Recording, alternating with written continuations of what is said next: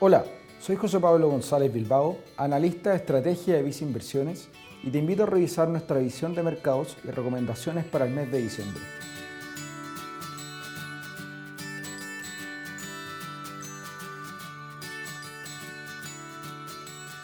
En el mes de noviembre, los mercados presentaron retornos negativos arrastrados por una serie de noticias que generaron incertidumbre de manera global. Primero, a raíz de la persistencia de las presiones inflacionarias y la evolución del mercado laboral, la Reserva Federal de Estados Unidos anunció que va a comenzar a reducir de manera gradual su programa de compra de activos que había implementado para dar un impulso a la economía durante la crisis de la pandemia. Con esto, la Fed comenzó a modificar el discurso que había mantenido sobre la inflación que sería transitoria, dejando entender que podría tener un componente algo más permanente, con lo que también se espera que inicie antes de lo previsto su proceso de alza de tasas durante 2022. Por otro lado, se descubrió una nueva variante del coronavirus llamada Omicron, la que rápidamente se ha ido expandiendo a otras regiones. Si bien aún no se tiene suficiente información sobre esta nueva cepa, los mercados han reaccionado de manera muy negativa, generando temores de que esta variante genere nuevos cierres y prohibiciones a la movilidad de manera global. Con todo esto, durante el mes, el índice accionario global MSCI ACWI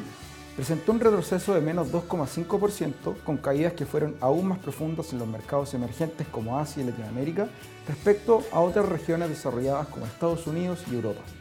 Por el lado de la renta fija internacional, la clase de activo también tuvo reacciones a estas noticias que generaron alzas en las tasas ante un escenario que puede poner en riesgo el crecimiento económico global y que podría generar nuevas presiones inflacionarias por problemas en las cadenas de suministro, con lo que gran parte de las categorías de la clase de activos presentaron retornos negativos. Pasando a los activos locales, durante noviembre, por el contrario de las bolsas del resto del mundo, la Bolsa Nacional presentó un retorno positivo donde el IPSA rentó un 6,5%. El mes estuvo marcado por noticias en el ámbito político, donde se realizó la primera vuelta de las elecciones presidenciales y parlamentarias, sobre las que el mercado tomó de manera positiva que el Parlamento quedara compuesto de manera equitativa entre las distintas fuerzas políticas.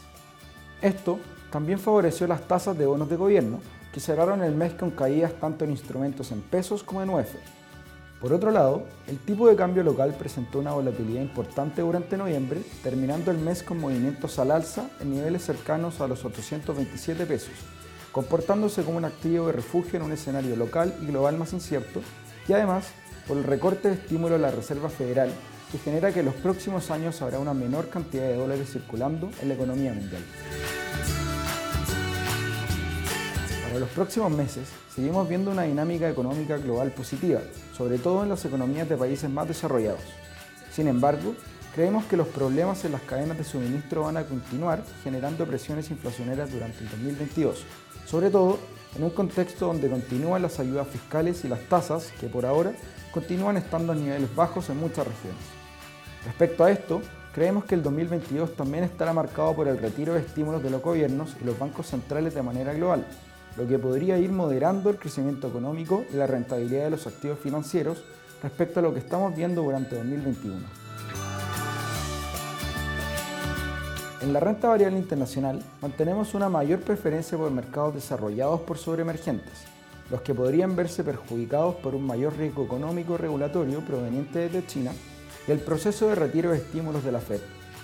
Así, mantenemos una visión más positiva hacia los mercados accionarios de Estados Unidos, los que son más resilientes a eventos de volatilidad, favorecidos además por un contexto nacional con un mejor dinamismo interno y con un mayor espacio para realizar políticas económicas. En relación a la renta variable local, recomendamos tener una posición selectiva, con preferencia por compañías que cuenten con una mejor posición financiera y que tengan una diversificación geográfica de ingresos fuera de Chile. De igual forma, destacamos que las perspectivas para la actividad local son positivas, sin embargo, el mayor ruido político y legislativo del país podrían generar volatilidad a los activos nacionales en lo próximo.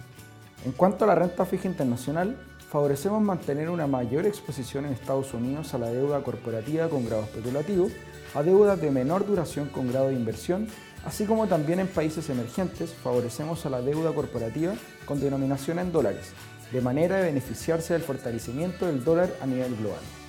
Con respecto a la renta fija local, tenemos un sesgo positivo para instrumentos corporativos en UF con el objetivo de aprovechar el buen dinamismo del contexto local además de proteger los portafolios de las presiones inflacionarias. Finalmente, si quieres saber más sobre nuestras recomendaciones, te invitamos a suscribirte a Invertir es Simple by Visa Inversiones en Spotify y YouTube.